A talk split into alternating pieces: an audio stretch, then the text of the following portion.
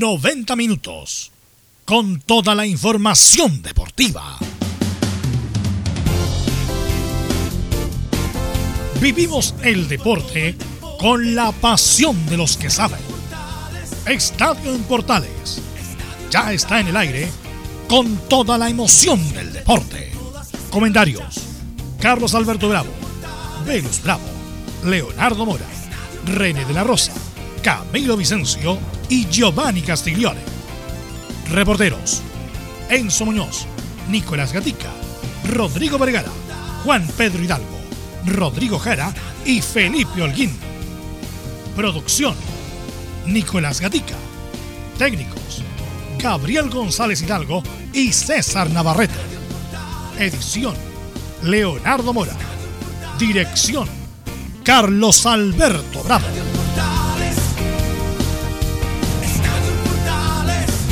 Estadio Portales es una presentación de Ahumada Comercial y Compañía Limitada.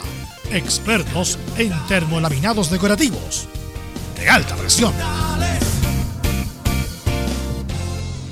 ¿Cómo le va? Muy buenas tardes. Tomamos Estadio Portales en el aire con toda la información del deporte nacional e internacional hasta las 3 de la tarde. De inmediato, en este día 17 ya de agosto del 2020, vamos con la ronda de saludos. Nicolás Gatica, ¿qué pasó? ¿Pasó algo en Colo Colo este fin de semana? ¿Cómo le va? ¿Qué tal? Buenas tardes a todos. Bueno, lo único, como había comenzado el día de viernes, que se reunía blanco y negro para ver el tema de la camiseta de la ropa deportiva y finalmente se confirma que Umbro sigue hasta fin de año nomás y que no será justamente la marca que vista el cacique el próximo año. Por supuesto, tendrá que seguir esta negociación y seguramente esta semana o las próximas habrá novedades sobre quién va a ser el nuevo sponsor. Bien, ahí tendremos ese informe mucho más de Colo Colo. Y ahora saludamos con mucho gusto, como siempre, a don Enzo Muñoz. ¿Cómo está Enzo? ¿Alguna novedad importante en la U de Chile? Buenas tardes, Carlos Alberto. Sí, varias novedades. El día, el día sábado hicieron una práctica 11 contra 11. Ahí les voy a contar más o menos cómo fue el resultado de quienes jugaron en el equipo titular. Y el día, el día domingo participaron de una actividad con algunos niños que están en, en hospitales. Y hoy día, obviamente, hay también noticias, pero tienen que ver más con el ámbito de saludos de cumpleaños, porque hay dos jugadores que están, un ex jugador, mejor dicho, que actualmente está en la concesionaria Azul Azul y uno que está dentro del plantel y ha sido una de las grandes figuras esta primera parte de campeonato. Perfecto, muchas gracias. En un rato más, entonces, estamos con todo el informe de Enzo Muñoz de la U de Chile. Y en Católica, ¿qué pasó en Católica? ¿Hubo alguna novedad este fin de semana? Cuéntenos. Don Felipe Holguín, ¿cómo le va? Buenas tardes. Buenas tardes, Carlos Alberto, y a todos los oyentes de Estadio en Portales, así es. Eh, habló Juan Tagle sobre que descarta traer refuerzos a la escuadra de la Universidad Católica y también se alista para agrandar el estadio del Aforo, bien digo, de San Carlos de Apoquindo. Además, eh, se conmemora lo, lo, de Raimundo Tupper y como último también eh, en la UC, bueno, hablaron también sobre Diego Rojas, que fue presentado como refuerzo del, de Deportes Valdivia. Perfecto, ahí tendremos esto y mucho más con el informe de Católica. Don René de la Rosa, ¿cómo le va? Buenas tardes, ex árbitro FIFA. ¿Cómo estamos, Carlos? Buenas tardes, Velus y a todo el equipo de Estadio Portales. Eh, sí, en un agradable día lunes a comentar el fútbol por fin. Bien, hubo bastante fútbol internacional el fin de semana. Don Leonardo Mora, ¿cómo está usted? Muy, pero muy buenas tardes. ¿Cómo le va? Pues, Carlos Alberto, aquí estamos. Como usted decía, muy bien, pues ah, hubo harto fútbol. Yo me quedé sobre todo con los partidos del viernes y el sábado ahí pegadito viendo lo que fue la, Champions, con la sorpresa, sobre todo el día viernes, algo hablamos con Velo en ese programa y después lo, me imagino lo comentaremos en extenso, pero fue algo histórico lo que se vivió el día viernes en estos partidos especiales que se están jugando de Champions. Y hoy día juega bueno, no juega, juega el equipo de Alexis Sánchez. ¿Qué tal, Velus? ¿Cómo te va? Buenas tardes. Buenas tardes a todos los amigos que escuchan Estadio en Portales y de inmediato vamos a ir con los titulares que lee Nicolás Gatín. Buenas tardes, vamos entonces con los temas de esta jornada de día lunes en Estadio en Portales. Tal como lo adelantó Leo Mora, claro, en Europa comenzamos donde comentaremos la debacle del Barcelona ante el Bayern Múnich por Champions League luego de ser humillado 8 a 2. De hecho, Arturo Vidal y varios podrían ser declarados transferibles para la próxima temporada. Incluso algunos van más allá aseguran que Lionel Messi esta vez sí que no renovaría. Además, otra sorpresa, el City, donde los compañeros ya se despidieron de Claudio Bravo, quedó eliminado también ante el Olympique de Lyon. Tras la eliminación, Guardiola se refirió a lo logrado por Pellegrini, llegando a una semifinal y que, claro, tendrán que intentarlo el próximo año. El Europa League, ya sabemos, Alexis Sánchez no alcanzó a recuperarse de su lesión y no jugará por Inter ante el Shakhtar de Ucrania. Busca el paso a la final donde ya se encuentra el Sevilla, que eliminó al Manchester United e irá por una nueva corona europea. En Pirineos por el Mundo, Mauricio Vela está a detalle de llegar al campeón brasileño de la Libertadores, Flamengo. Y en España, Claudio Bravo, que ya dijimos salió del City y fue despedido, se confirmaría los próximos días como nuevo arquero del Betis de Manuel Pellegrini. En cuanto al fútbol chileno, recordar que este sábado que pasó tuvo Santiago Wander con 128 años de existencia. En el informe, además de los equipos de Colonia con Laurencio, tendremos el inicio de la semana del aniversario de Palestino, con un saludo del Mago Jiménez y también lo que viene para Carlos Villanueva. Y por supuesto, esto y más en la presente edición de Estadio Portal. Ok, el- pasó como el Bayern Múnich, Nicolás Gatica, muy Sí, rápido muy los titulares, sí. Eh, bueno, eh, comentamos el día viernes eh, respecto al Bayern Múnich, el Barcelona. Obviamente que muchos sabíamos, sabían del poderío del Bayern, pero obviamente no se había validado en Europa porque en la Bundesliga lleva no sé cuántas ligas seguidas ganadas. ¿Nueve? Eh, no, no- no tengo el, el número exacto, a ver si alguien me ayuda. No, la Juvenil, dale que ya. Claro. Sí. Eh, pero bueno, el Bayern Múnich, como es tan dominante la liga alemana, como que uno no le toma el peso de lo que puede hacer en Europa. Hasta que se enfrentó con un equipo con historia también como el Barcelona y lo demolió. La verdad fue una. fu- Fue de, la- de las peores humillaciones que yo vi a alguien en una cancha, sobre todo con la entidad de los equipos, de la categoría de los equipos. Eh, y te pregunto, René, ¿cómo viste ese partido? ¿Te, te- eh, te sorprendió la superioridad del Bayern Múnich? Sí, pero como bien tú lo dices, eh, faltaba que un equipo alemán se enfrentara a un equipo así como el Barcelona y el cual eh, le pasó por encima. Lamentablemente este, parecían diferentes categorías, pero el Bayern anda muy bien y, y efectivamente se notó en la cancha y, y para mal, para lamentablemente los hinchas de Barcelona, de, de Vidal, de toda su, su astro, eh, les pasó por encima. Lamentablemente tuve la oportunidad de ver el partido nuevamente el día de ayer y, Y en una cancha- era muy notorio. Bueno, Leo, tú te anticipaste esto, tú tenías como como favorito al Bayern, Leo Mora.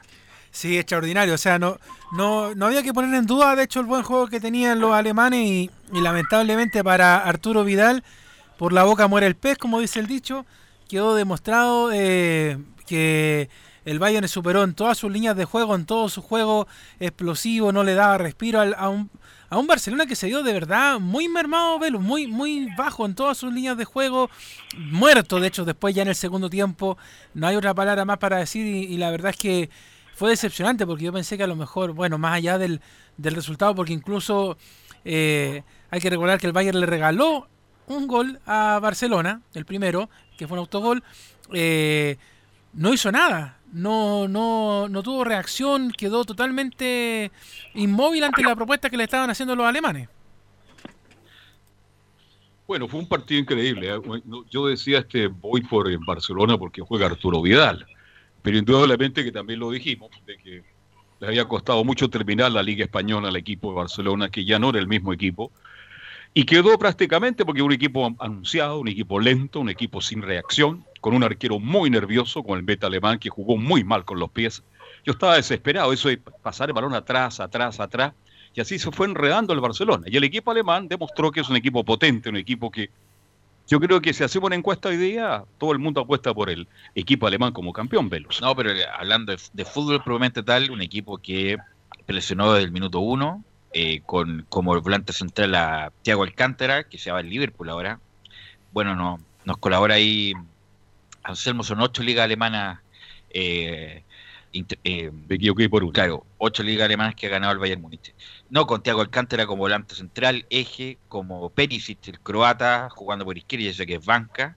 Miller, que como que no es desgarbado, no tiene pinta nada Miller, pero cada vez que Miller presiona, eh, ahoga, eh, es como un, un demonio, la verdad. No, gran jugador, el lateral izquierdo, el canadiense, Davis, extraordinario, o sea, de lo mejor que hemos visto en Europa último tiempo. Eh, Goretzka, el central, espectacular. Muy bueno. ¿Qué decir del arquero, Neuer?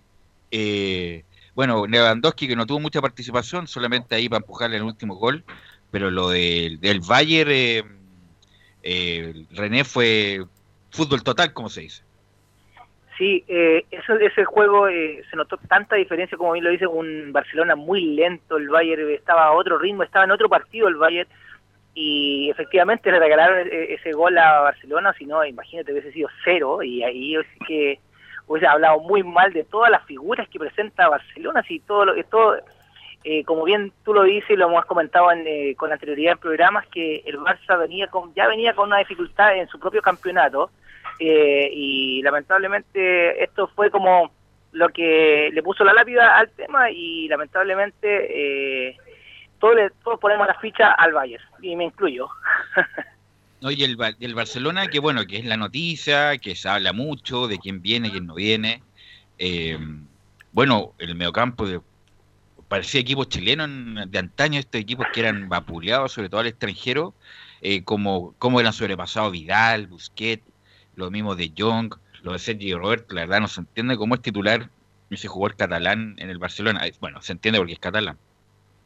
Lo Semedo, la verdad, con errores de fundamento técnico, nunca marcar por fuera, hay que marcar, o sea, nunca marcar por dentro para dejarle toda la banda al lateral, para dejarle por fuera el- la pasada, o sea, errores de fundamento como de escuela de fútbol para jugadores hipermillonarios. eh, y entonces ahora viene eh, todas las consecuencias, Leo, que incluso apuntan a Arturo Vidal, que lamentablemente nuevamente la bravuconada no le jugó para nada a favor y todas las palabras que dijo el día anterior se las tuvo que eh, guardar en, en cierta parte.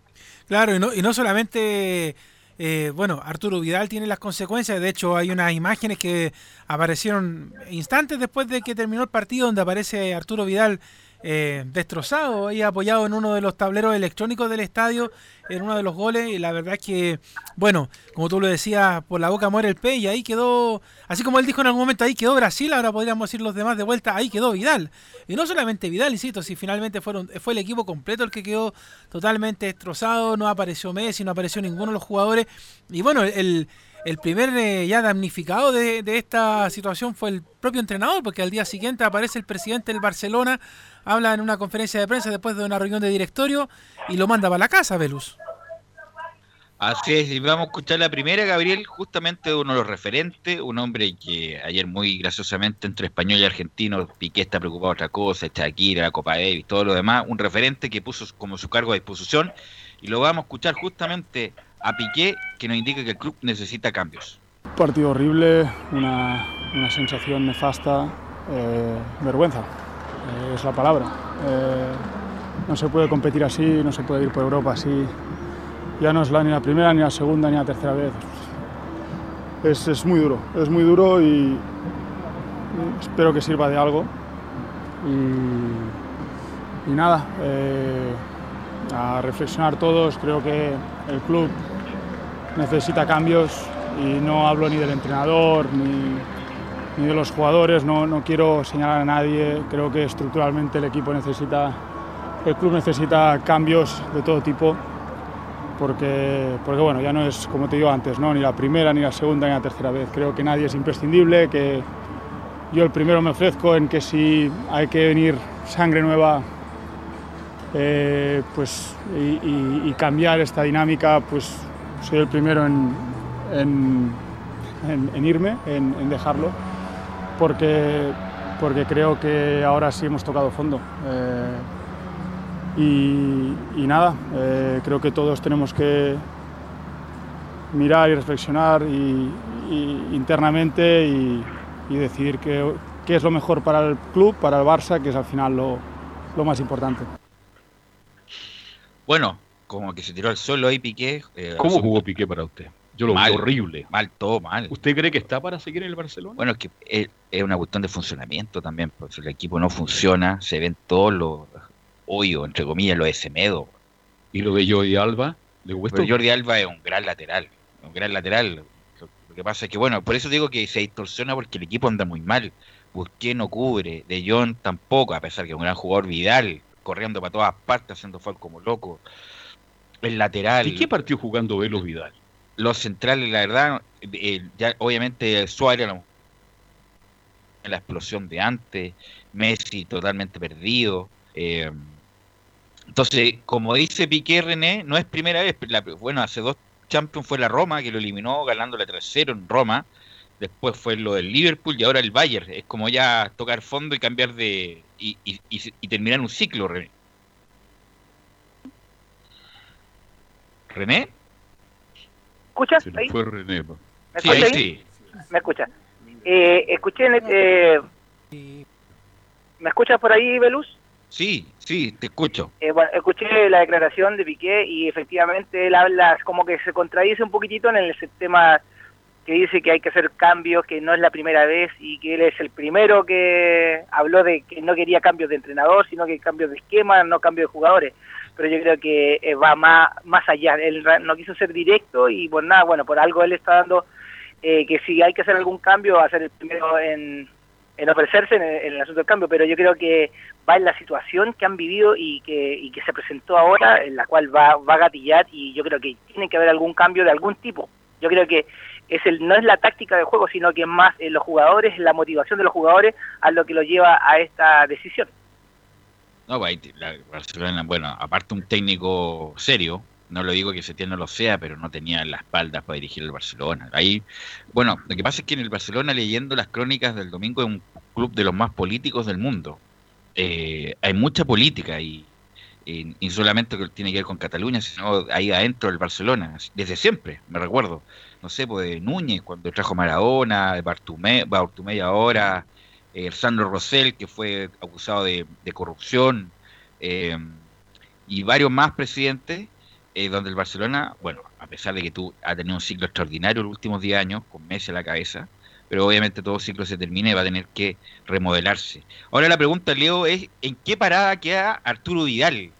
¿Debe seguir en el Barcelona? ¿Lo, lo, irán, lo irán a cortar o, o tomar a otros rumbos? ¿Qué crees que va a pasar con Vidal después de lo que pasó con, con el Barcelona. Mira, de hecho yo creo que no solamente con Arturo Vidal, ¿ah? sino que, bueno, más allá de algunos jugadores que pusieron eh, el cargo a disposición, eso ya es como muy algo muy obvio siempre en el fútbol, pero de hecho yo veía los comentarios de, del fútbol internacional el, mismo día, viernes en la noche, de hecho hay un programa que yo creo que tú lo has visto alguna vez, Velus, que se llama El Chiringuito de Jugones. Sí, cómo no, cómo no. Sí, pues, donde está Hugo Orlando Gatti. Justamente, que es muy bueno. De hecho, los que somos más juguitos de pelota, eh, muy recomendable verlo, el Chiringuito de Jugones, que es un programa de la televisión española, de Antena 3.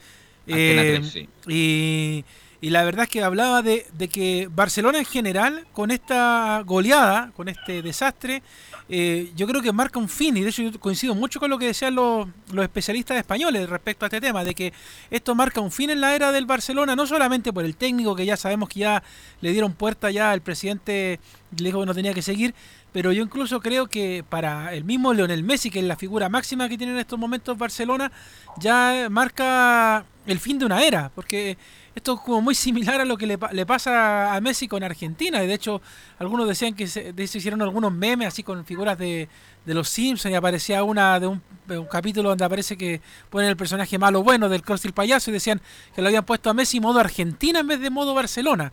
Eh, y con Arturo Vidal, bueno, de hecho, durante el día, eh, durante el fin de semana, han aparecido un montón de declaraciones de, que se, va a ir a un equipo, se va a ir a otro. Apareció, no sé si leíste una declaración también de Samuel Eto'o, una gran figura del Barcelona también en su momento, que le tiraba flores a, Arturo Vidal, que decía que desde que llegó Arturo se ordenó el medio campo del equipo catalán. Entonces, la verdad es que es bien difícil poder hablar en estos momentos, yo creo con la calentura, sobre todo, tú muy bien lo decías, Belu, recién, lo que está ocurriendo adentro de, de, Barcelona, de su complejo deportivo, de, en general en la dirigencia, en todos lados, de verdad que es una olla a presión en estos momentos. Yo creo que si tú le preguntas a un hincha neto del Barcelona, están todos esperando que todos se vayan del plantel. La pregunta para todos: ¿hay que cambiar jugadores o forma de jugar del Barcelona? Esa es la pregunta que hago yo en la mesa en este minuto. ¿Hay que cambiar jugadores o el sistema ya está obsoleto, ya lo conoce el mundo entero? Porque si hay que cambiar Velo de sistema, tiene que quedarse Arturo Vidal. No, jugó como a lo Barcelona. No jugó a lo Barcelona. Pero trataba, es que no, no, lo dejaron no jugó a lo Barcelona, además no tiene los intérpretes. El, último que jugó algo fue Luis Enrique, que ganó todo también. Eh, después vino, eh, bueno, Valverde, que no lo hizo bien, la verdad. Ganó las ligas y la Barcelona seguía ganando, ligas. Lo que pasa y se puede perder, por supuesto. Nadie gana siempre. En el fútbol nadie gana siempre. el deporte más el punto es que hay maneras de perder, René. Y las boletas con la Roma, el Liverpool, que iba, el Barcelona, recordar, iba de ventaja 3-0 y jugó y perdió con el Liverpool 4-0, además de la manera que se perdió. Eh, obviamente con cambio chico, pero yo me quiero enfocar en Vidal, obviamente. ¿Qué, crees que va a pasar con Vidal? ¿Se debería quedar en Barcelona? ¿Le queda un año de contrato? ¿O debería tomar a lo mejor el último gran contrato de su carrera en alguna parte donde lo quieren siempre, el Inter o, en, Inglaterra? ¿Qué crees tú que debería pasar con Vidal, René? Mira, Velus, para, y yo creo que es un comentario el cual eh, esta deducción yo la voy a sacar de, varios medios que yo igual he podido eh, escuchar y leer que efectivamente eh, Vidal eh, no es que, sea un mal jugador, tiene todas las fuerzas, pero ya es el momento, ya es el momento el cual ya tiene que pensar eh, que es el juego que está jugando Barcelona, el juego que está al, ritmo que se está jugando, ya tiene que haber otros otro medios, otras tácticas y quizás para mi opinión, yo creo que ya Vidal, lamentablemente, en la semana aparecieron videos y todo eso, y la gente se le está, se está el hincha, el amante del fútbol, dice, ¿cómo Vidal es, si tiene, eh, todos estamos libres de lo que voy a hablar, este, este lo, estoy eh, hablando por, por mí, eh, es muy farandulero, le gusta el trago, le gusta todo esto, y después le hace este Teoni en, en, el campo de juego, ya no está dando rendimiento, no es primera vez tampoco con Vidal, y no tengo nada contra Vidal, sino que todo lo contrario, destaco su juego, destaco, pero lamentablemente en estas condiciones, en este nivel de fútbol, yo creo que Vidal ya tenía que pensar lo que estaba hablando tú, en otro equipo que en la cual tenga tenga más, eh, sea un poco menos de rendimiento y que ya esté buscando ya eh, su salida lamentablemente del fútbol de alto rendimiento. Oye, Velo, pero el partido de Vidal fue. Este fue el malo, los anteriores lo jugó en forma pero Nunca, pero nunca fue la figura. No, no, pero Vidal, lo que sí yo Por eso te preguntaba, ¿de quién son jugando Vidal? Con Jugó de volante del medio hacia, la izquierda y siempre llegando sin balón. Ese es su juego desde que apareció en Colo-Colo. Eh, nunca ha sido del gusto en general del Barcelona, a pesar de que con calidad se ganó la titularidad. Terminó todos los partidos importantes los jugó Vidal. Pero bueno, se distorsiona justamente por el funcionamiento. Si cuando anda mal el equipo, todos los grandes jugadores que individualmente pueden jugar bien andan muy mal. Pero también vamos a comentar el otro partido donde quedó eliminado el Manchester City. Vamos a escuchar la primera de Guardiola, Gabriel, que se refiere a la eliminación del City. El partido ha sido la primera parte, hemos, uh, nos ha costado encontrar los espacios donde entendíamos que, lo hacía. Es un equipo muy físico, que defiende en este 5-3-2, donde no te dejan espacio, son muy agresivos, uh, esperan, te atacan muy balones frontales al channel. Uh, pero nos encontramos. Pero los últimos 15 minutos hemos desbloqueado y la segunda parte hemos estado muy bien y luego los detalles han hecho la diferencia de pasar al 2-2, al 3-2, al 3-1. Hemos chutado más, hemos hecho más, pero al final esta competición no puedes hacer errores y los hemos hecho y, en, las dos áreas y estás fuera. Ya, pues parte del juego, son humanos, jugamos, eh, esta competición es muy exigente, los jugadores, los contrarios tienen mucho nivel y además a un partido y, hace que sea, que, sean, que sea difícil, pero es parte del juego, no, no, no, no, hay, no hay más que entenderlo. Y vamos a seguir escuchando a Guardiola, que aquí se refiere a a Manuel Pellegrini, que también llegó a semifinales con el City. Escuchamos la segunda de Guardiola. Intentarlo otra vez. Ah, el fútbol te dan otras oportunidades. Estamos por la buena fase de clasificación que hemos hecho, dejando fuera. Bueno, el Atalanta se metió, ya hemos visto lo que es. El Shakhtar, que es semifinalista de Europa League. Al Madrid, que lo eliminamos, pero esta competición a un partido eh, tiene sus ventajas, sus inconvenientes. Eh, ¿Qué significa intentarlo otra vez? A veces hay clubes que necesitan romper una barrera que se nos está eh, complicando el hecho de, cuartos de final y el día que pues bueno la romperemos o este grupo porque un día Manuel Pellegrini lo hizo pero este grupo lo haga pues pues probablemente estaremos más años ahí bueno el City eh, pero todo el segundo tiempo fue superior al Lyon obviamente con posesión 70-30 fue eh, después del empate tuvo Jesús el 2-1, ya después Gan en, en, hace Dembélé el 2-1 y Sterling. Increíblemente, eh, al estilo René de la Rosa se le fue el gol Sterling, René. Sí, eh, lamentablemente el estilo mío y podría haber sido eh, de otra manera, pero es bueno que lo destaque para que la gente sepa que, que también me equivoco. Pero. Oye, No, pero si usted pero- no es tan malo. ¿Sabe lo que Guardiola lo que tiene me una gustó gran de él? movilidad, tiene una gran movilidad, pero Pero veces se, técnicamente nada. se pierde goles increíbles, René, pero tiene una Oiga, don Carlos nunca me ha voluntad visto de jugar y está hablando de mí. Eh, Don Carlos, por favor, tiene que verme en la cancha. Tiene que verme en la cancha Sí, no, hablar de tiene- mí, don Carlos. Yo le creo a mi- yo le creo a mis compañeros. No, yo tiene, como- no, René tiene una gran movilidad, a veces eh, falla en el, el- el ul- la última puntada, pero Sterling increíble como se ve el gol, ahí No, empataban a dos y lo mínimo ahí, lo, ahí ganaba. y lo máximo que- o lo mínimo que le pasaba al, al City eh, eh, Leo era que iba a la largue, porque lamentablemente Sí. jugada siguiente viene el trébol. Pero, y de hecho, eh, así como tú destacas esa jugada de los René de la Rosa, yo también destaco a- al arquero de- del Olympique de Lyon que atacó todo lo que pudo en ese bien. momento. De hecho, López, que le tiraban pelotazos por todos lados y la verdad que supo aguantar muy bien el partido. Y después en el segundo tiempo, como lo hablábamos acá con Gabriel, en- entra Dembélé y que salva toda la, la historia, la- la- el resultado finalmente del Olympique que marca los dos goles en el 79, en el 87 y sentencia el partido al final. Pero la verdad es que si tú me preguntas un poco, o sea, yo sé que la comparación es odiosa porque de verdad que el partido del viernes, que tuvo mucho movimiento, tuvo mucha adrenalina, versus el partido del día sábado, el partido entre el City y el Olympique tuvo bastante lento, fue bastante, le faltó mucho mucho juego a, a este partido, entre, en la diferencia entre uno y otro, pero la verdad es que, insisto, el portero del equipo del Olympique, López, la verdad es que tapó todo lo que tenía que tapar y eso al final de la cuenta le sirve mucho a- al equipo francés para seguir avanzando en la Champions, que de verdad que eh, el partido se podría jugar en un solo tiempo y queda resuelto. Lo que pasa es que, bueno, el Lyon tiene el 25% del presupuesto nomás del, del City y, bueno, y, el Lyon le entregó la pelota, obviamente le entregó la pelota, pero no marcando atrás, sino que prácticamente saliendo del área grande, porque una cosa, lo he dicho tantas veces, una cosa es defenderse y otra cosa es echarse para atrás. Hay equipos que confunden esa cuestión y piensan que defenderse echando para atrás, justamente que el Lyon no hizo. Y además, eh, en, el, en el Barcelona con el Múnich, entre comillas, son dos equipos protagonistas y, y- y se produjeron el paso todo el rato por algo, y por algo el Bayern también lo gana, pero bueno, es un fracaso total lo de Guardiola, porque un equipo con tanta plata, con tantos recursos, mínimo semifinales, era, era justamente igualar lo que hizo eh, Manuel Pellegrini, que esa semifinal la perdió con el Real Madrid. Nada más nada menos. Y además, René, nada de polémica con los arbitrajes, ¿ah? Tuvieron correcto los arbitrajes y además el VAR también. Sí, eh, efectivamente, eh, al menos eh, en ese aspecto de, de- de lo bonito el juego, de todo la... Oh, se nos- Se nos cortó, Se nos se fue. nos cortó. con- Una pregunta, ¿cómo estuvo el portero del City? Mal, Cometió mal, errores. Si mal. fuera jugado ahora le habrían hecho pebre. Sí, no, estuvo mal eso. Muy mal. Mal el, en el, sobre todo el tercer gol se lo come él, da rebote.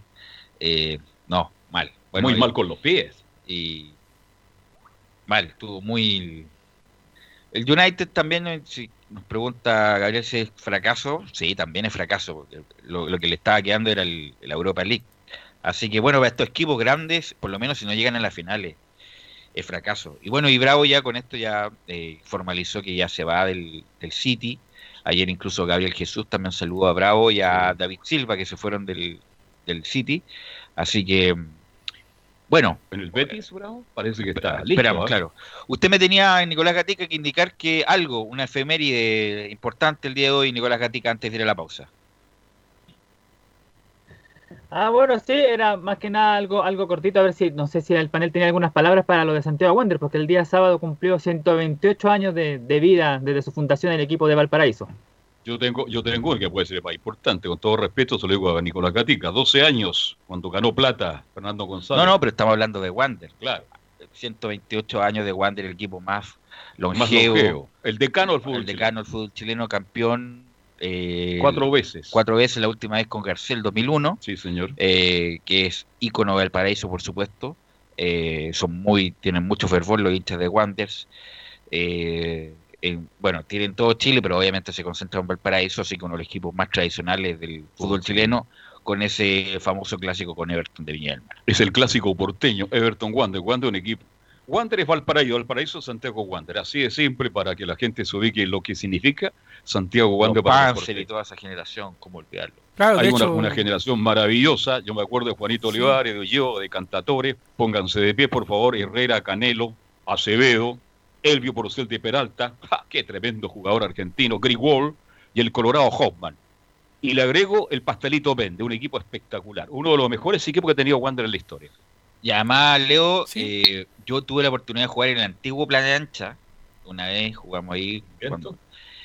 Ahora no, no, sé si es tanto, ¿ah? pero en esa época el viento te llevaba la pelota. Porque no, es igual. que firmarte con tu compañero. Te tenías que firmar con tu compañero para jugar. Me acuerdo una vez, una tarde de invierno, de preliminar, no sé qué jugar. No, nos jugamos preliminar de Wander, firmamos preliminar de otro, de otro. Y había una ventolera, pero impresionante. Una de las canchas más difíciles de jugar, eh, Leo. Sí, de hecho se mantiene igual el, el Playa Ancha de la Liga Figueroa en, cuanto al tema del viento y en cuanto al tema del clima también, porque hay mañanas que se juega con una eh, una vaguada costera, como diría Van Torres, eh, mucha neblina y de repente de un momento a otro aparece el sol. Es un estadio bien especial. Y bueno, agregarle otros nombres, por ejemplo, a la, lista de, jugadores que nombró Carlos Alberto. Por ejemplo, eh, Mario Benner, que es uno de los goleadores de Wanderers en la primera división en el año 96, marcó 30 tanto. Otro que bueno, yo creo que fue más en Wander que, en la misma Universidad de Chile, el Sebastián Uvilla, el Conejo, que también marcó, fue uno de sus goleadores en el último tiempo, 11 goles en, el... En ese caso, Leo, habría que recordar más bien el 2001, Jorge Garcés, sí, también. Eh, Arturo Sangüesa, Jorge Ormeño, que fueron los campeones, Roble, el Huevo, el huevo Soto, eh, Jaime Rivero, extraordinaria campaña. 2001. Eh, Barra, Barra, eh, el, lateral de Colo Colo que estuvo en la U. Carlos Muñoz eh, también le agregaría. Carlos Muñoz, bueno, sí, sí, también. Eh, así que no, recordar sobre todo el último campeón que, marcó generación para la, De hecho, estuvimos tratando de comunicarnos ahí con Jorge Ormeño, pero lamentablemente no se pudo dar. También fue uno de los destacados del equipo, polémico y todo, pero ahí estaba también, bueno, eh, Alberto Ferrero, que estuvo fue uno de los goleadores de Wanderers por la Copa Libertadores del 69. Eh, hay harto que recordar de, Santiago Wander, recordar también, obviamente, como lo decía Carlos Alberto, al equipo Panzer, que de ahí viene de hecho el nombre de, la barra de Wanderers, pero que fue, eh, para la gente que no sabe, los Panzer, el nombre de Panzer viene de, un equipo, de una generación de jugadores que jugaron en el Wanderers hace muchos años. Sí, como me indica bien Nicolás Gatica, la campaña de muy buena del 2014. Fue la última gran campaña con Emiliano Astorga, que tuvo a un punto de salir campeón. Ganó la U, tuvo Wander y después Colo Colo. En otro, en otro momento René de la Rosa, eh, con esa puntuación, Wander hubiera sido campeón, pero, lamentablemente le tocó a Colo Colo y la U en ese momento. Me pagaron el 10%, todavía no me lo pagan, pero tengo saldo, tengo de todo. Eh, es la carga del celular y lamentablemente la cobertura que estoy acá. Pero eh, no quería, eh, bueno, quería terminar la idea, yo sé que ya avanzaron en otro tema, pero eh, lo que está hablando Leo, lo que alcancé a escuchar ahora último referente a lo de Wander, efectivamente, es tanto el cariño que tiene la gente de Valparaíso con su equipo que me tocó dirigirlo, era bonito ir a arbitrar, un clásico allá con Everton, es como a pelea, es a muerte esos partidos, así que quería aclarar esa cosa y también... René, y el eh, muy dificultoso arbitrar ahí por el viento, por la distorsión que se, que se provocaba en esa época, dirigir ahí en Playa Ancha. Era entretenido, especialmente en esta fecha, porque en Playa Ancha, detrás de Playa, eh, en un sector, en este caso cordillera de, del estadio de Playa Ancha, se pone en fonda. Fonda para los 18, porque hay gente de fútbol de tierra. barrio. Y la gente se sube arriba de las ramas y, y era, es más bonito el espectáculo. Había más gente afuera del estadio que adentro. Así que, eh, bueno, y lamentablemente también tenemos eh, la mala experiencia de los agresivos también que son la, barra de Wander, lo demostró también en un partido Colo Colo, ¿se recuerdan?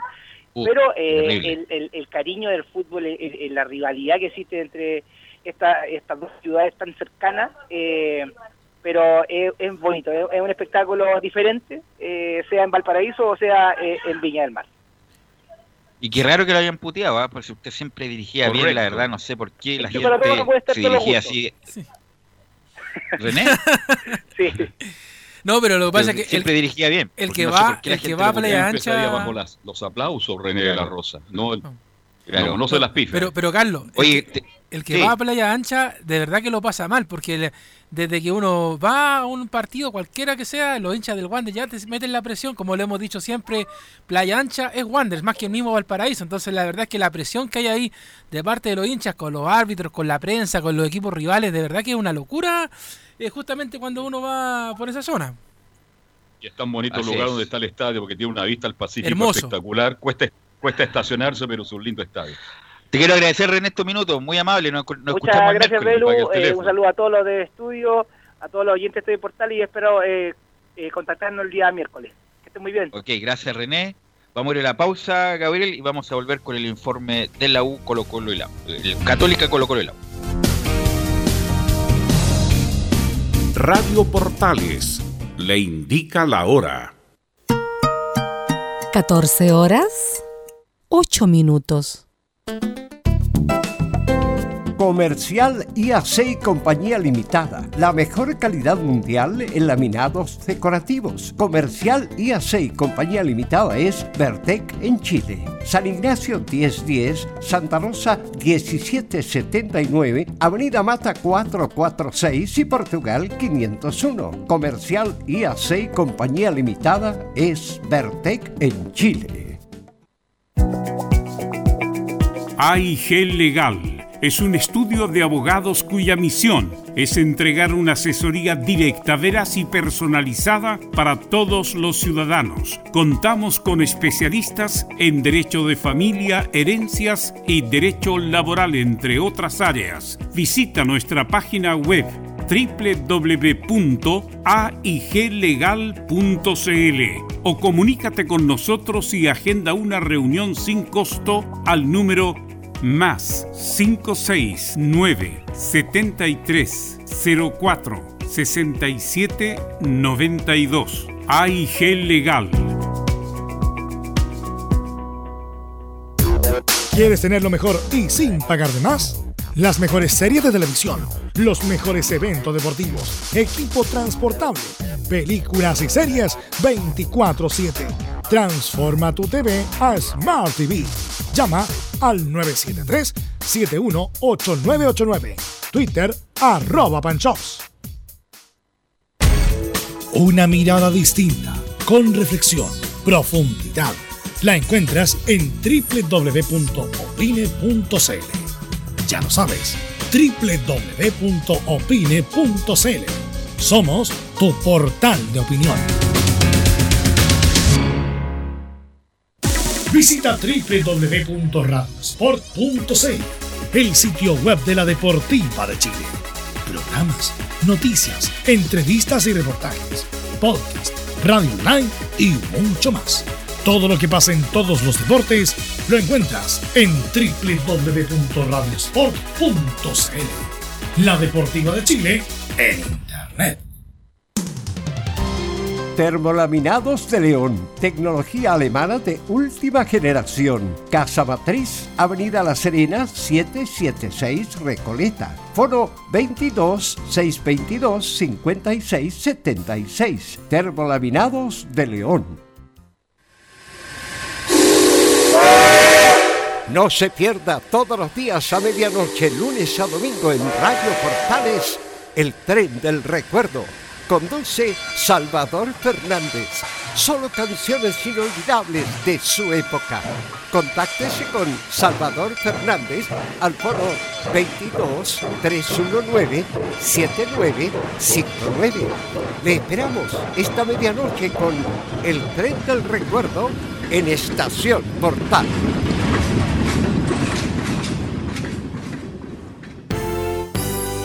...1180 en amplitud modulada. Radio Portales en tu corazón, la primera de Chile.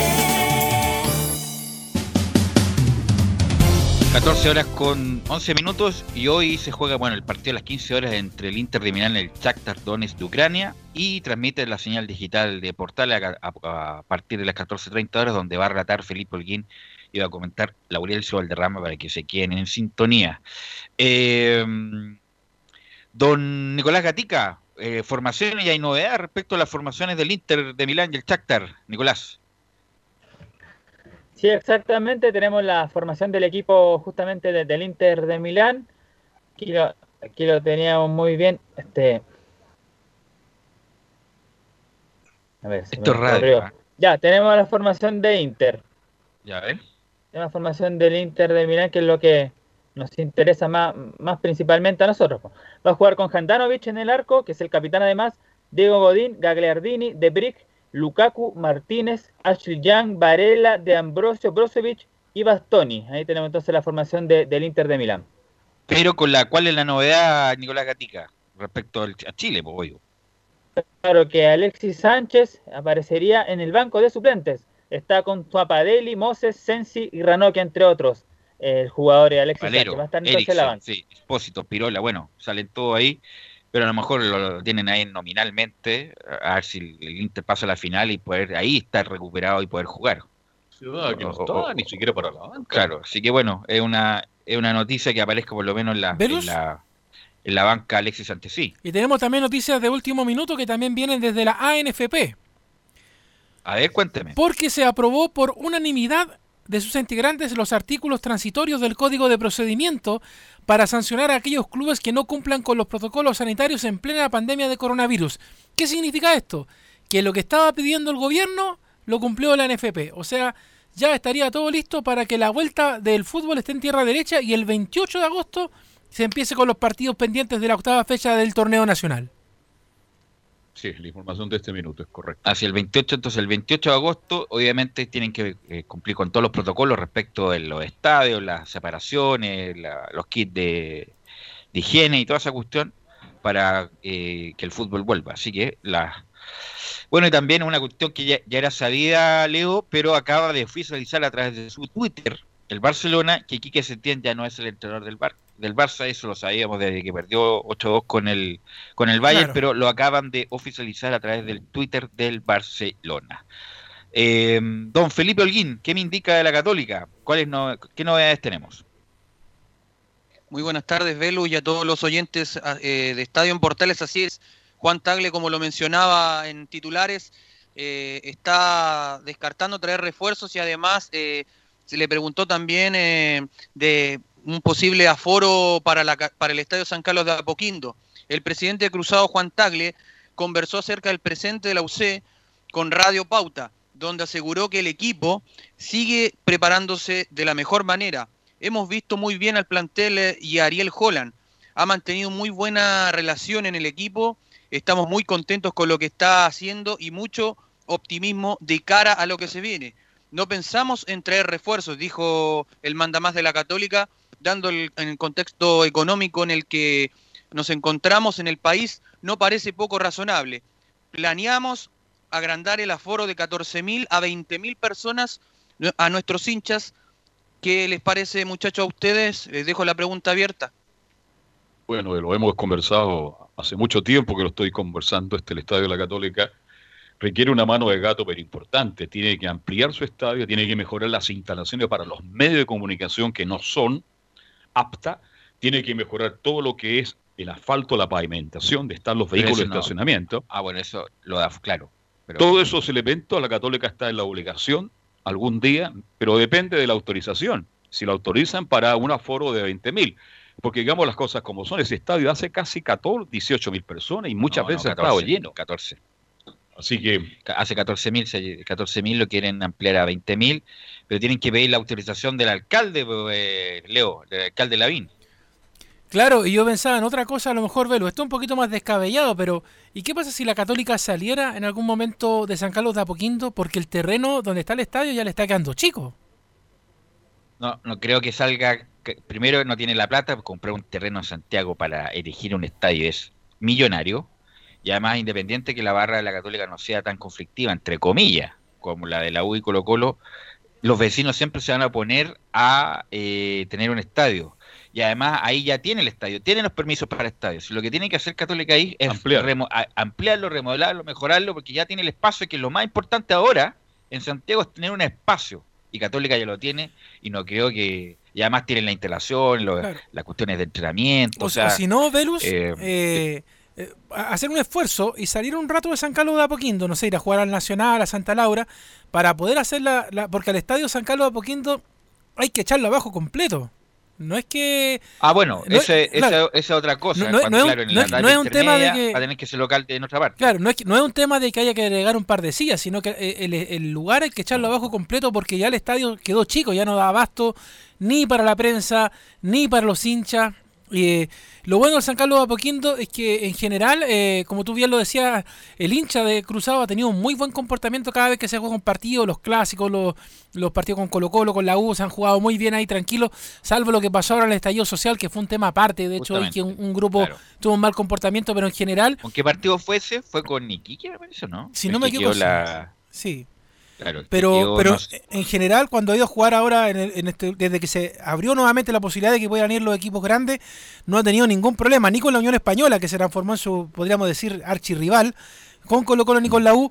Entonces, en general, eh, en la respuesta de la gente y los vecinos del sector están muy tranquilos con la Católica cuando juegan allá. Entonces, el problema es el espacio, porque más allá de que se Bueno, juega, juega- con Colo Colo con la U, cierro la idea, Velus, cuando Católica juega partidos internacionales, Copa Libertadores o Copa Sudamericana, el Estadio San Carlos de Apoquindo no da abasto ni para los hinchas que van a ver el fútbol, ni para la prensa que viene, porque tú sabes que uno cuando va a trabajar a San Carlos de Apoquindo eh, como prensa, ya es muy incómodo estar en las instalaciones de cómo, a pesar de que lo remodelaron, de que cuando Valeria Para llegó allá como encargada de prensa arregló el tema de la ubicación y todo, sigue quedando muy chico para hinchas y prensa el trabajo, sobre todo en la tribuna marquesina.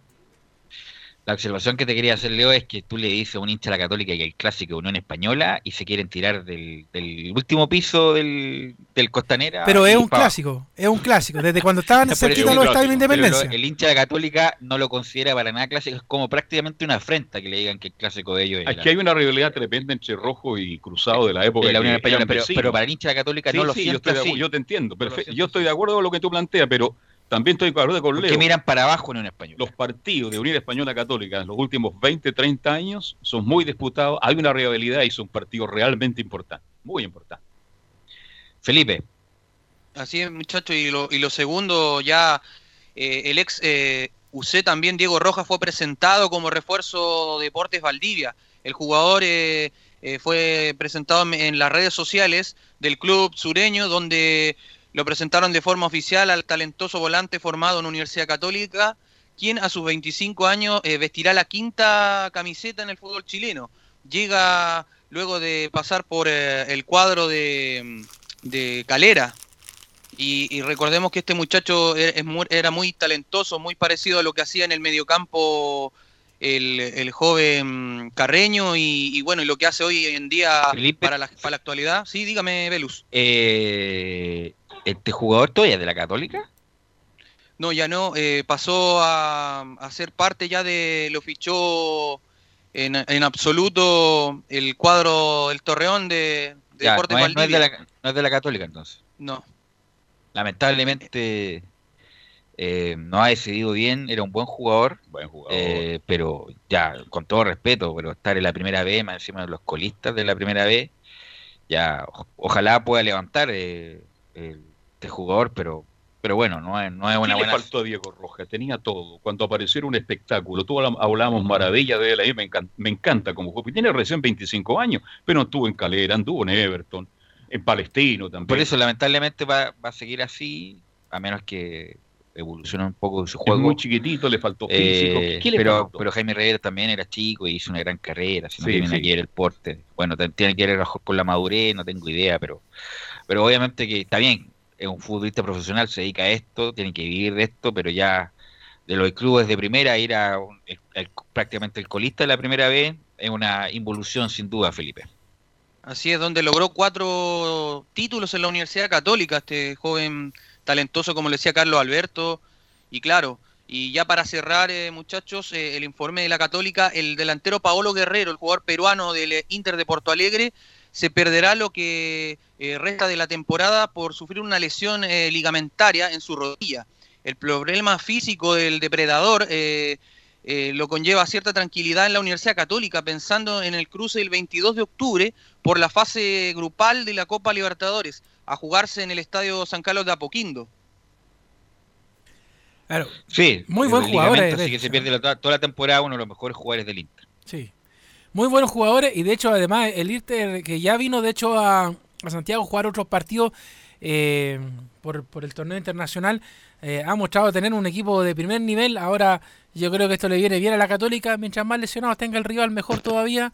Y uno de los temas importantes que tiene que resolver la Católica ahora es el tema de la localía. Ver si es que va a jugar en San Carlos de Apoquindo este partido. Si es que van a inscribir San Carlos de Apoquindo con la presión que, le estaba metiendo el gobierno, recordemos, este, este problema de, de discursos que entre lo que tenía la Conmebol como protocolo y lo que tenía también eh, la gente del Ministerio del Deporte, que ese es el gran tema ahora. Así es, tiene que definirlo este jueves, me parece. Si es que no se autoriza a jugar acá en Chile, van a tener que buscar tanto, tanto Católica como Colo Colo eh, localidad afuera. Y que, no sé, Uruguay, con lo más seguro, Uruguay, Paraguay, eh, como el resto también está bien complicado por el COVID. Algo más. Molchín Estación Central porque ahí llega poca gente. Claro. Llega poca gente, claro. Eh, Claro, algo más, eh, Felipe. Sí, lo último para acotar ya de lo que mencionaban ustedes. Claro, la Católica tendrá que buscar, eh, si es que no se aprueba este jueves, como lo decían ustedes, eh, un reducto donde ellos pueden hacer de local, pero lo más probable es que, porque la Conmebol los apuró tanto a Colo Colo como a la Católica, para que busquen una localidad fuera de Chile, por lo que dijo, bueno, el Minsal con eh, el señor Paris. Así que este ha sido el informe de Católica por hoy día, muchachos. Ok, gracias Felipe y vamos a conectar con Nicolás Gatica, para, con Nicolás Gatica para que nos informe de la actualidad del popular. Exactamente, escuchaba atentamente ahí a Felipe Holguín y relacionándolo justamente con Católica, tienen algo muy parecido, Colo Colo y la Católica tienen que jugar Copa Libertadores y claro, justamente tendrían que buscar alternativas fuera de casa, justamente Colo Colo y la Católica. De hecho, este jueves vence el plazo de los equipos para establecer sus sedes en el reinicio de este campeonato, esto luego de que las autoridades de salud y del deporte se negaran a aceptar los protocolos de la Conmebol de cara a los partidos de la Libertadores. Tanto Colo Colo como la UC buscan alternativas fuera de Chile. De acuerdo a lo publicado este lunes por el Mercurio, el Mercurio fue el que dio esta noticia, claro, lo hacen contra el tiempo dado que el plazo, dijimos el día jueves. Estamos a un mes de enfrentar a Peñarol el 15 de septiembre y es bien complejo todo. ¿Qué pasará cuando salgamos de Chile y al regreso debamos hacer cuarentena de dos semanas? No podremos jugar el torneo nacional, dijo Harold Menico, el vicepresidente de Blanco y Negro. Además, Juan Tagle de la Católica dijo lo siguiente también. Esperamos que la autoridad sanitaria apruebe los protocolos Conmebol. La NFP está trabajando con el Ministerio de Deportes para lograr los permisos del MinSal, comentó el dirigente. Además, sobre este mismo tema relacionado, ya hay cuatro países que aceptaron esto de los protocolos de la Conmebol. Y el cuarto país es Brasil. Brasil es el que se suma justamente a, a este anuncio de que va a aceptar los protocolos de la Conmebol. De hecho, la noticia dice lo siguiente. Dice Brasil, el segundo país del mundo más golpeado por la pandemia del coronavirus y el primero en Sudamérica a volver al fútbol, abrirá su territorio a la disputa de la Libertadores y Sudamericana como el fin de semana ya lo hicieron Ecuador, Paraguay y Venezuela. Esto lo dijo la Conmebol. El gobierno brasileño aprobó los protocolos de concentración sanitaria para la disputa de los partidos de esta competencia. El organismo subió en esta plataforma el correspondiente documento de autorización de las autoridades. De esta forma, el gigante sudamericano se suma, como dijimos, a Ecuador, Paraguay y Venezuela. Por lo menos ya hay cuatro países que aceptaron este protocolo de la Conmebol. Claro, en Chile se dijo París por lo menos la semana pasada y fue bien duro. Así que, eh, porque claro, como dice Mel Nichols, si salen, juegan, vuelven, tendrían que ser en cuarentena, imposible, no da. Si Chile no se, la autoridad sanitaria no se, como entre comillas, flexibiliza un poco con la Comebol, que obviamente van a venir testeados, obviamente van a venir con el certificado en el sentido de que no están contagiados y que van a estar, entre comillas, en una burbuja en esos días, la verdad no, no se va a poder jugar, por lo menos acá en esta parte. Así que, bueno, pero yo creo que en algún acuerdo van a llegar, porque si no, no se va a poder jugar, eh, por lo menos para los equipos chilenos, la Copa Libertadores, Nicolás Gatica. Claro, de hecho, también eh, se refirió a este tema el vicepresidente de Peñarol, Rodolfo Cantino, justamente sobre la opción de que Colo Colo juegue afuera del país. Justamente dice lo siguiente. El uruguayo indicó que tener una sede única sería lo más apropiado, además de asegurar que retomar la Copa en septiembre es muy pronto, dice también, todavía no le parece a él, por supuesto. Quizás haciendo una sede única sería lo más sensato, todos queremos jugar, nadie se la quiere perder, alguna solución se va a encontrar llegado el momento, hay que ver cómo está la situación en septiembre cuando llegue la fecha. Además, donde se podrían disputar los encuentros, Catino comentó la opción de tener sedes únicas en países con baja tasa, como claro, no solamente Uruguay, también Paraguay está con muy pocos contagios, está la opción de dos sedes únicas y evitaríamos todo lo que son cuarentenas. Además, insistió en que realizar la Copa Libertadores en sede única sería más atractivo y se podría hacer toda la competición de corrida en un mes. Eso que propone nos el cuesta, vicepresidente de Peñarol. nos cuesta a nosotros verlo y resulta que en Europa se jugaron dos, se están jugando dos campeonatos de primer nivel y hay un orden.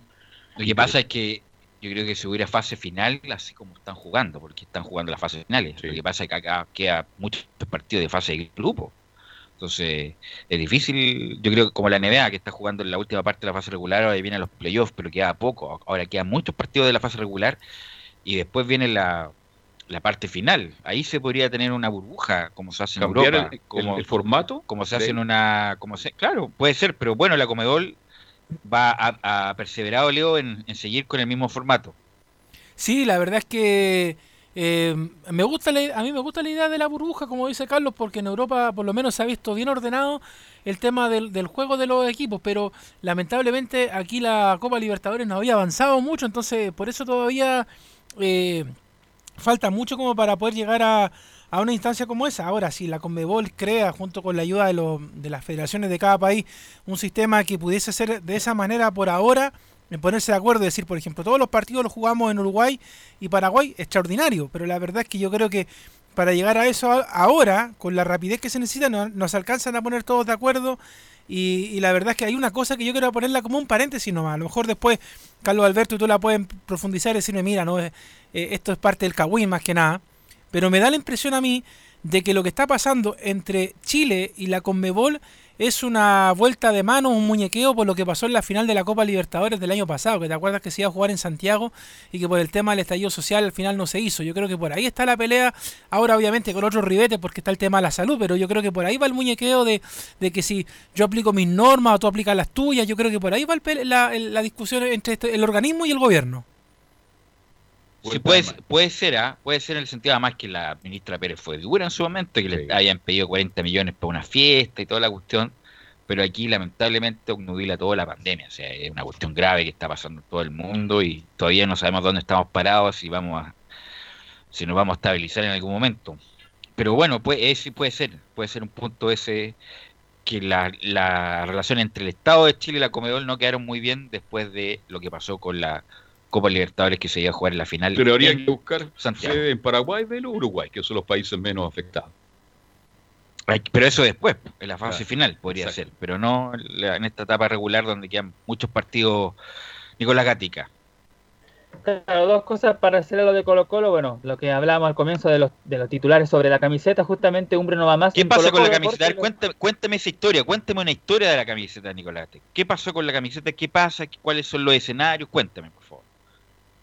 Justamente, bueno, recordar que el día viernes, habíamos comentado justamente en el programa de esa edición de Estadio en Portales que se reunía de forma extraordinaria toda la- la plana directiva de Blanco y Negro, oposición y también titulares para ver ese tema de la camiseta y del indumentario. Y finalmente, tras la extensa reunión del día viernes que duró hasta cerca de las 6, 7 de la tarde, por supuesto vía remota, tras eso, los directores de Blanco y Negro decidieron que el contrato con la marca británica terminará el 31 de diciembre de este año y que a partir del 1 de enero del 2021 será otra firma la que vestirá al equipo Albo. Además, según se pudo averiguar, entre 4 o 5 marcas están interesadas en vestir al equipo chileno y el martes comenzarán a formalizarse, o sea, mañana las propuestas para definir cuál será la compañía ganadora. Aun- Aunque eso sí, claro, la concesionaria hay optimismo en anunciar el flamante nuevo proveedor la próxima semana.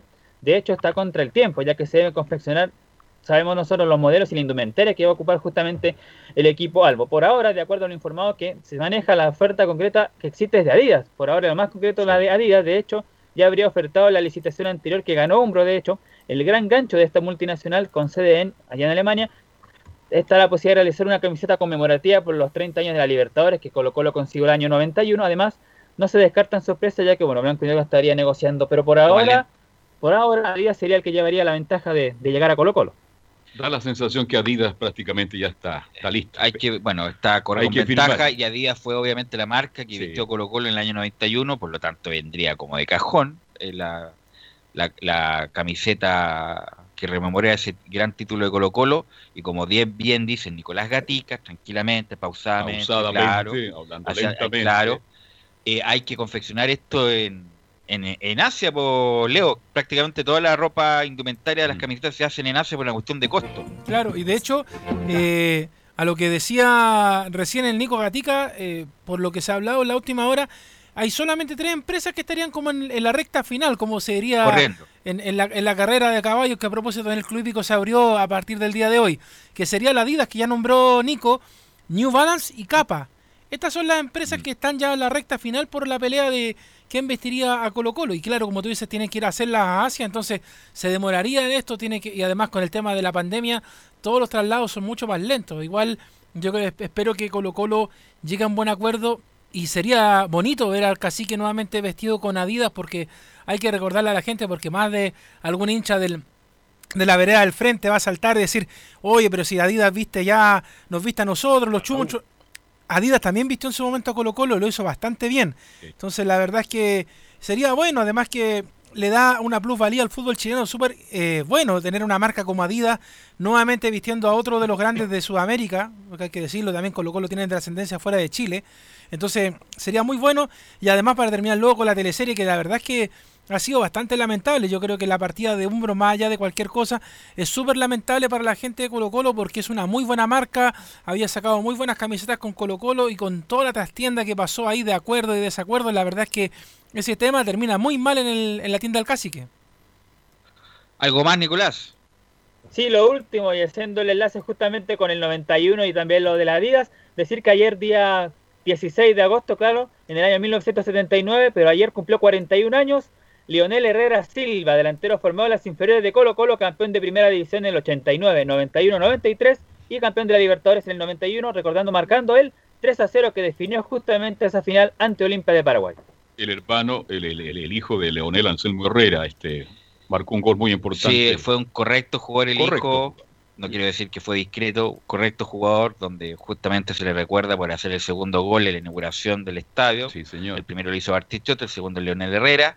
Y en la Copa Libertadores el tercer gol, pero fue un correcto jugador. Un collito. En eh, otro momento, en otro mejor, no hubiera jugado en Colo Colo, que Sí. era, era ahí nomás, con Sí, todo respeto. La- Es muy simpático, muy amable, es muy buena gente, concejal de también. hacer muy buenos asados, Leonel Herrera, hijo. Pero era, era discre- tuvo la suerte, discreto tuvo la jugador. suerte que había poco plantel en el último partido y pudo jugar. Y claro, era los juveniles que habían subido El y quedó concejal. marcado de por vida por esos goles, pero era un, un discreto jugador. Usted hablaron el otro día de la muerte de Charles Villarroel. ¿Quién fue Charles Villarroel? Gran volante de contención de la década de los 50, dos veces campeón con Colo Colo. Tengo que decirlo porque tuve la suerte y el privilegio de que cuando Charles Villarroel pasó a ser parte de la utilería de Colo Colo, porque trabajó en la utilería de Colo Colo, es un único caso en el fútbol profesional, él vivió siempre frente al Estadio Monumental, en la Villa Santa Elena, al frente. Y ahí yo conversé muchas veces con él. Así que, para quien no con- conocieron a Charles, un jugador técnicamente muy interesante, jugaba muy bien de volante central en esa época. Bueno, y que descanse en paz. Un saludo para todos los amigos, para los hinchas de Colo Colo que conocieron al gran Charles Villarroel. Sí, ha, ha fallecido hartos jugadores. Bueno, también el COVID eh, de, de población Charles de riesgo, cerca de los 90 como el ya. chico Mito Martínez también en Everton. Así que bueno, nuestras condolencias también se les hicimos llegar el día viernes. Gracias, Nicolás. Vamos a ir a la pausa, Gabriel, y vamos a volver con todo el informe del agua. Radio Portales le indica la hora. 14 horas 35 minutos. Termolaminados de León, tecnología alemana de última generación. Casa Matriz, Avenida La Serena, 776 Recoleta. Foro 22 622 56 76. Termolaminados de León. ¿Problemas de familia, herencias, laboral y otros? AIG Legal, estudios de abogados que entrega asesoría directa y personalizada para atender su situación personal. Especialistas en derecho de familia, herencias y derecho laboral, entre otras áreas. Comuníquese con nosotros y agende una reunión sin costo al más 569 7304 6792 o visite nuestra página web www.aiglegal.cl.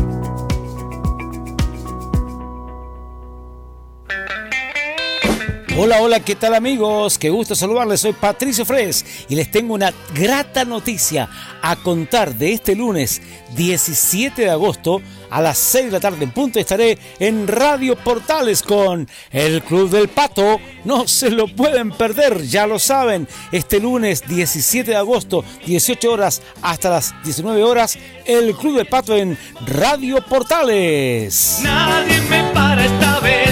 Subite, ¿Quieres tenerlo mejor y sin pagar de más?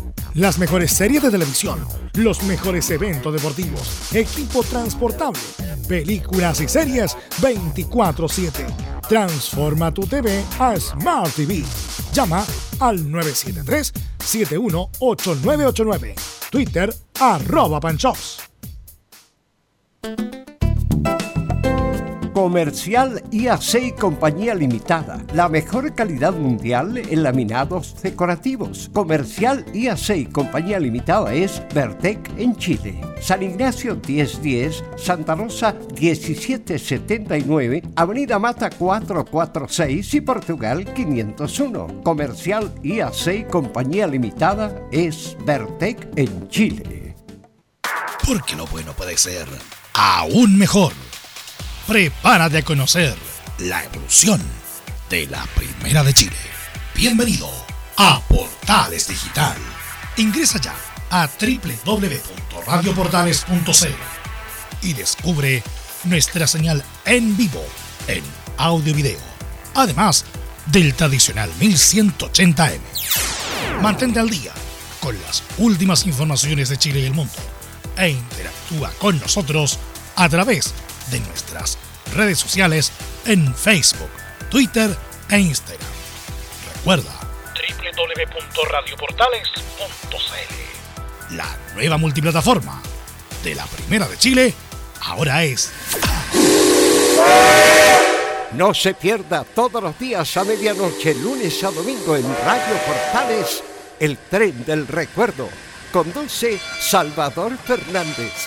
Solo canciones inolvidables de su época. Contáctese con Salvador Fernández al foro 22 319 7959. Le esperamos esta medianoche con El tren del recuerdo en Estación Portal.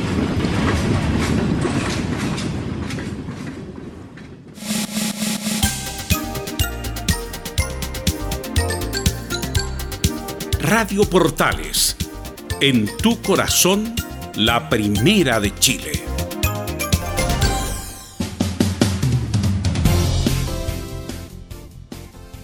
Bien, ya estamos de vuelta para continuar con Estadio en Portales y ahora tenemos el informe ya de Enzo Muñoz con todas las novedades de la U de Chile, Enzo.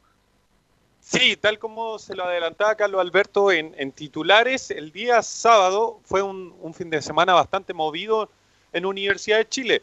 El día sábado, tal como lo adelantó Hernán Caputo en conferencia de prensa precisamente cuando se le preguntó sobre un posible partido amistoso con otro equipo, él decía el día viernes que el sábado iban a tener un partido 11 contra 11 con las camisetas, con todo puesto para con las camisetas digo de jugadores, no de entrenamiento para hacerlo eh, de una forma más, más oficial obviamente. Y lo, y lo hizo finalmente este 11 contra 11 y no hubieron grandes novedades en comparación a lo que pasó la semana pasada. Recordemos que hubieron dos equipos y el, el titular, se lo menciono inmediatamente, es con Fernando de Paul en la portería, Matías Rodríguez como capitán, Osvaldo González, Luis del Pino Mago en la defensa, junto con Jan Bosellur como lateral izquierdo. En el medio campo está Camilo Moya, Sebastián Galán y Pablo Aranguis en esa línea de tres, acompañando eh, un poquito más adelante en posiciones de creación a Walter Montillo, dejando en delantera a Nicolás Guerra nuevamente, repite con Guerra, y con Joaquín Larridey. Ese fue el 11 titular, por así decirlo, que tiene la U. Eh, ese es el 11 más probable que tenga Hernán Caputo para esta vuelta al fútbol nacional. Y se enfrentaron a este equipo lleno de, suplentes, de jugadores suplentes que eh, les fue relativamente bien durante cierta parte porque partieron ganando lo, los suplentes, por así decirlo. Para ese equipo anotaron Franco Lobos y Jimmy Martínez. El partido llegó a estar 2-0 a favor de los suplentes, pero finalmente terminó 3-2 con dos goles de Larry Bay y con, gol, y con un gol de Jan Bosellur. Así que eso fue más o menos eh, lo que hizo el sábado Universidad de Chile, nuevamente con Nicolás Guerra eh, siendo el acompañante de, de Joaquín Larribey y nuevamente con, con Larribey anotando, esta vez por, por dos. Lo tiene prácticamente confirmado. Este es el equipo que va a reencontrarse con el, la vuelta del fútbol Universidad de Chile. ¿eh? Sí, ayer Está, eh, como están, están repitiendo los goles, los, partidos, ayer vi el partido de eh, la Hugo Higgins, ese partido que gana 3-2 en Rancagua. Bueno, después viene el partido con Coquimbo y Everton. Y ahí, ahí Guerra es un buen partido, es un tipo que tiene buenos movimientos, pero que no materializa todo lo que insinúa. Eh, así que, pero alternativas las de las que indicó Enzo a ese mediocampo podría ser perfectamente Cornejo, que ha alternado a titularidad también. Y atrás está claro, eh, Osvaldo y Luis del Pino Mago. Y lo de Bosellur también, que espera la gente de la U Enzo que no tenga nuevas lesiones eh, y pueda terminar la temporada jugando.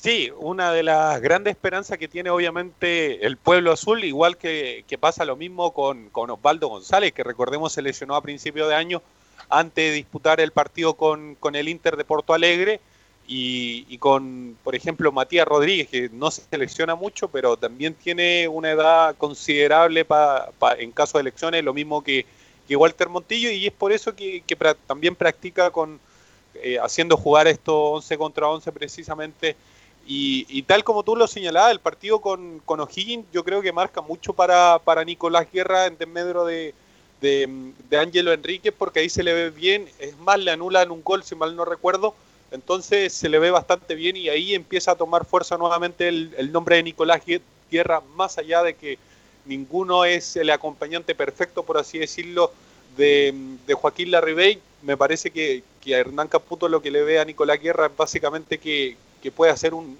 acompañante de, Joaquín Larribey, no de ir 9 contra eh, 2-9, por así decirlo, no poner 2-9, sino que Nicolás Guerra mucho más habilitador hacia Joaquín Larribey. Me parece que eso es lo que le ve Hernán Caputo a, Nicolás Guerra y es por eso que, lo está usando como titular. Me atrevería a decir sinceramente que esta va a ser la formación titular que va a presentar Hernán Caputo en este retorno al fútbol derechamente. Y vamos a esperar, obviamente, qué día va a ser este retorno al fútbol. Hernán Caputo ya lo señalaba que, él piensa que es prácticamente imposible que este fin de semana al menos tengamos fútbol.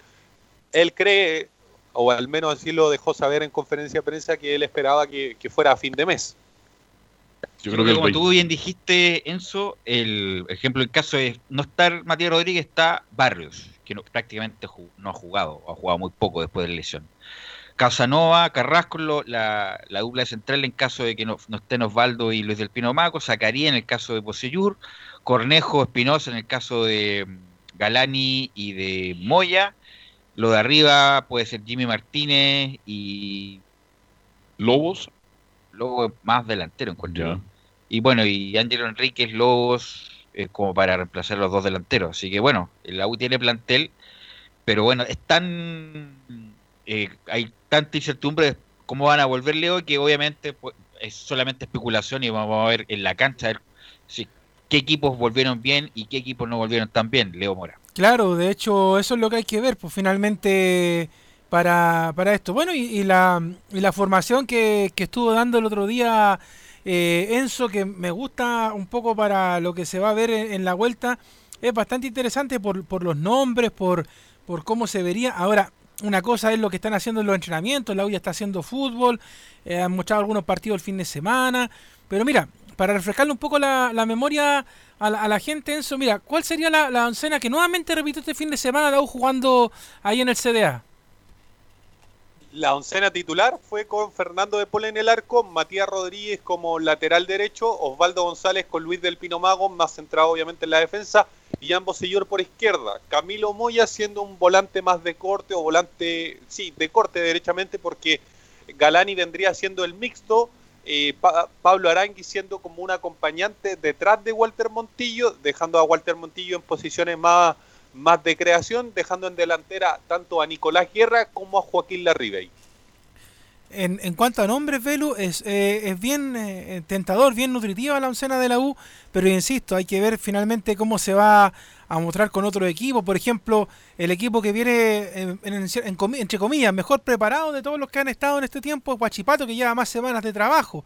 Pero yo no sé si por nombres, por ejemplo, pu- pudiese superar en algún momento a la, a la Universidad de Chile. Entonces, hay que ver finalmente cómo va el trabajo, si es que llegando a los días previos al retorno del fútbol, que ya lo decíamos en el bloque anterior, lo más probable es que sea la última, el último fin de semana de agosto, están en las condiciones físicas, si es que van a hacer, por ejemplo, lo que tiene pensado la Católica también, que de tener un equipo B, porque quizá a lo mejor el fútbol vaya a apurar también la cosa y se juegue en semana y mitad de semana.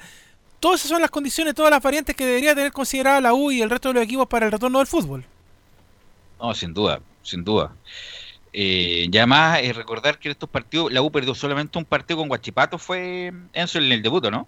Sí, precisamente. Recordemos que, la U jugó Copa Chile y terminó perdiendo la final con Colo Colo. Después viene ese partido con Guachipato que lo termina perdiendo casi en el último minuto porque parte ganando Guachipato, lo empata la U de penal. Me parece que es eh, Joaquín Larribey el que, el que termina empatando ese partido y finalmente anota Guachipato casi en el último minuto. Y después solamente triunfos y empates, por así decirlo. Después, por ejemplo, viene la victoria con Wander en Valparaíso, ya que ustedes mandaban un saludo al decano. Recordemos que, que en ese partido le expulsan a cerca de dos jugadores a Universidad de Chile, entre ellos Camilo Moya, por ejemplo, y, y la U se repone en ese partido y lo termina ganando igual. Eh, y claro, vienen varios... Se le varios ganó la Calera, se le ganó a Curicó, se le ganó a Higgins, a Wander, se empata con Coquimbo y Everton. Y, bueno, y se pierde con Guachipato.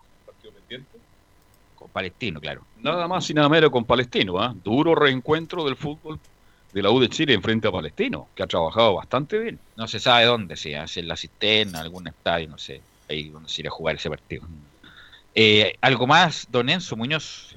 Sí, recordar que ese partido contra Palestino no se jugó porque el, el alcalde de la cisterna no quiso que, que la barra de Universidad de Chile fuera precisamente al estadio de la comuna, por así decirlo, al estadio donde hace de local palestino y es por eso que se termina suspendiendo que hasta, entre comillas, último minuto se pensó que se iba a jugar, pero ese partido va a ser un día sábado, el día viernes finalmente se decide la NFP postergar Lo- ese partido.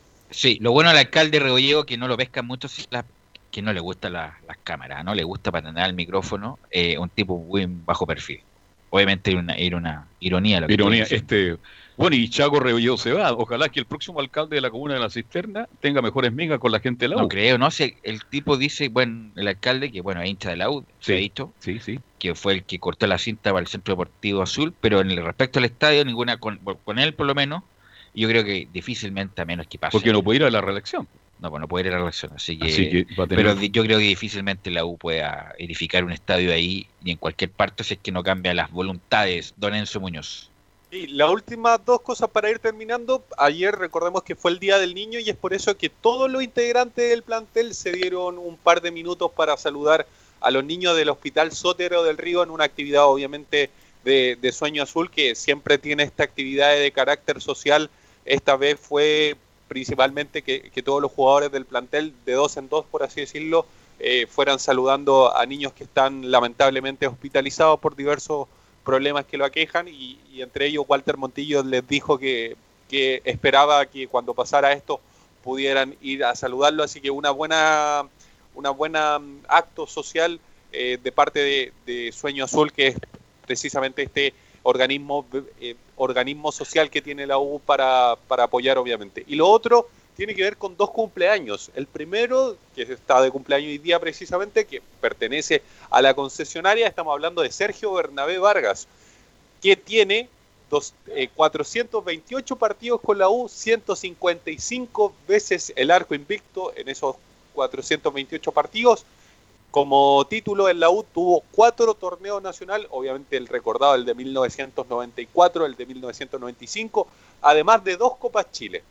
Y el otro que está de cumpleaños es Sebastián Galeani, que pertenece al actual plantel, que ha sido una de las figuras, eh, diría una de las sorpresas, por así decirlo, que, que ha tenido esta Universidad de Chile de Hernán Caputo 2020 y que está de cumpleaños, cumple 23 años este jugador. Sí, lo bueno es que, mira, la próxima semana, estamos 17 la próxima semana, se podría jugar al fútbol. O sea, ya estamos cada vez más cerca y de no estar especulando, que si llevamos cinco meses especulando que aquí, que allá, que la cuestión, y no vemos nada en la cancha, ojalá que sea pronto ya la próxima semana o a más tardar la subsiguiente para ver ya fútbol profesional en Chile. Gracias, Enzo. ¿ah? Buenas tardes. Oye, una, Eh, el- una cortita, Belu. eh, la U, a, la, a la U le gusta seguir tocándole la, la oreja a los hinchas, porque ayer a propósito de lo que decía Enzo del Día del Niño, subieron algunas fotos de los jugadores de la U cuando eran chiquititos y subieron la foto de Pablo Aranguis con la camiseta de la U.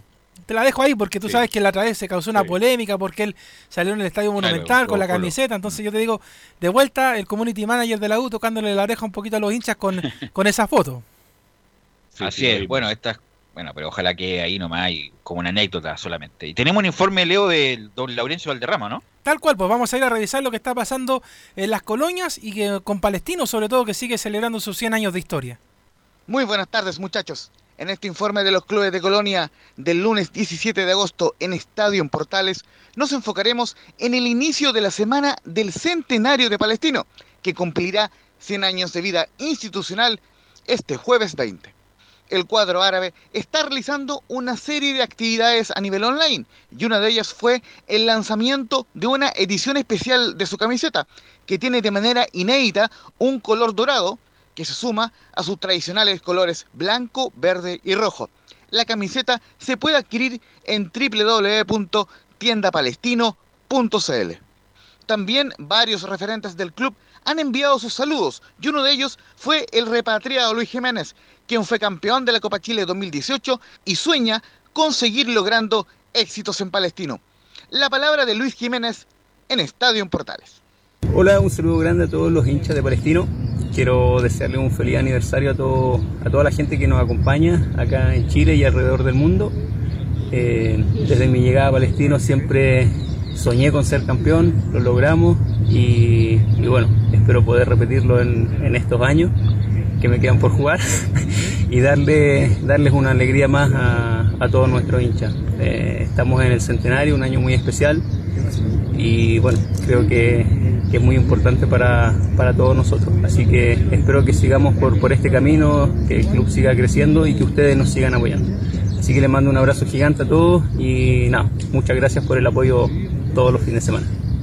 Recordemos que Luis Jiménez valoró la semana pasada el arribo de Carlos Villanueva a Palestino y reconoció que el cuadro árabe será un equipo más competitivo con su llegada. Sin embargo, aún falta mucho para que el Piña se integre al cuadro tetracolor. De hecho, justamente el día del aniversario, este jueves 20 de agosto, Carlos Villanueva jugará con su club Al-Faiha ante Damak FC por la fecha 26 en la Liga de Arabia Saudita. Al-Faiha se ubica un décimo con 28 puntos y solo está cuatro unidades sobre la zona de descenso directo. Cabe destacar que le faltan cinco partidos a Villanueva en Al-Faiha para terminar la temporada y que su último partido por la Liga de Arabia Saudita será el miércoles 9 de septiembre. Es decir, el volante chileno recién podría volver a nuestro país el martes 15 de septiembre y como debe cumplir cuarentena obligatoria de dos semanas por llegar desde el exterior, recién estaría disponible para iniciar los entrenamientos a fines de septiembre. Por último, consignar que Palestino, Unión Española y Audax Italiano ya entraron a la fase 4 de entrenamientos presenciales, pues los tres equipos de Colonia tuvieron resultados negativos en los más recientes exámenes de PCR. Un fuerte abrazo virtual muchachos y durante la semana seguiremos informando de los clubes de Colonia, en particular de Palestino, en su centenario. Muy buenas tardes. Laurencio, eh, antes de terminar, bueno, está muy cerca lo de Mauricio Isla, el Flamengo. ¿ah? Eh, además, ahora que Leo y Carlos Alberto se sigue todo por Instagram, bueno, como que se empezó a despedir la señora ya de Isla de España. Voy a extrañar este lugar, me encantaba este lugar, porque parece que es un hecho que Mauricio Isla va a regalar en el Flamengo. Se acaba de ir de Rafiña, se fue al Olympiacos de Grecia, qué raro, ¿ah? Del Flamengo a Grecia, como mucha diferencia. Claro. Y parece que Isla va a regalar, le van a pagar lo mismo que en Turquía, así que lo vamos a tener cerca, Leo, a Mauricio Isla. Bueno, y que siga rindiendo bien, nomás y lamentablemente para los hinchas de la U no va a llegar al romántico viajero, pero sí para los hinchas que les gusta verlo en la selección, por lo menos lo van a seguir viendo en un buen fútbol como es el fútbol brasilero. Así que buena oportunidad para Mauricio Isla que, que vuelva por estos lados. Y también vamos a mirar de reojo lo que va a pasar esta semana con Claudio Bravo, que también ya se estaría despidiendo para llegar al Betis. De hecho, lo hablábamos anoche con el Nico Gatica de estos dos jugadores que tendrían movimiento y presentación durante esta semana. Así que vamos a estarle echando el ojo a eso. Así es, se va un tremendo equipo. Campeón de América. Campeón de América. va a disputar el, puede volver a ser campeón de América, imagínense, un equipo espectacular. Bueno, y las monedas eran mucho más y se va a Flamengo, un equipo grande de esta parte del mundo. Y el que le ha ido muy bien en Brasil es a San Pablo, ¿ah? tres partidos jugados, tres partidos ganados y jugando además muy bien. Le queremos agradecer a todos nuestros compañeros que estuvieron en la edición de hoy, a Leo, a Enzo, a Nicolás y a Felipe Holguín. Y nosotros nos encontramos mañana en una nueva edición de Estadio Portales. Y sigan en la sintonía porque por Portales Digital viene la Europa League con el partido entre el Inter y el Shakhtar. Un abrazo virtual, Leonardo. Chao, Carlos. Fueron 90 minutos con toda la información deportiva. Vivimos el deporte con la pasión de los que saben. Estadio en Portales fue una presentación de Almada Comercial y Compañía Limitada. Expertos en termolaminados decorativos de alta presión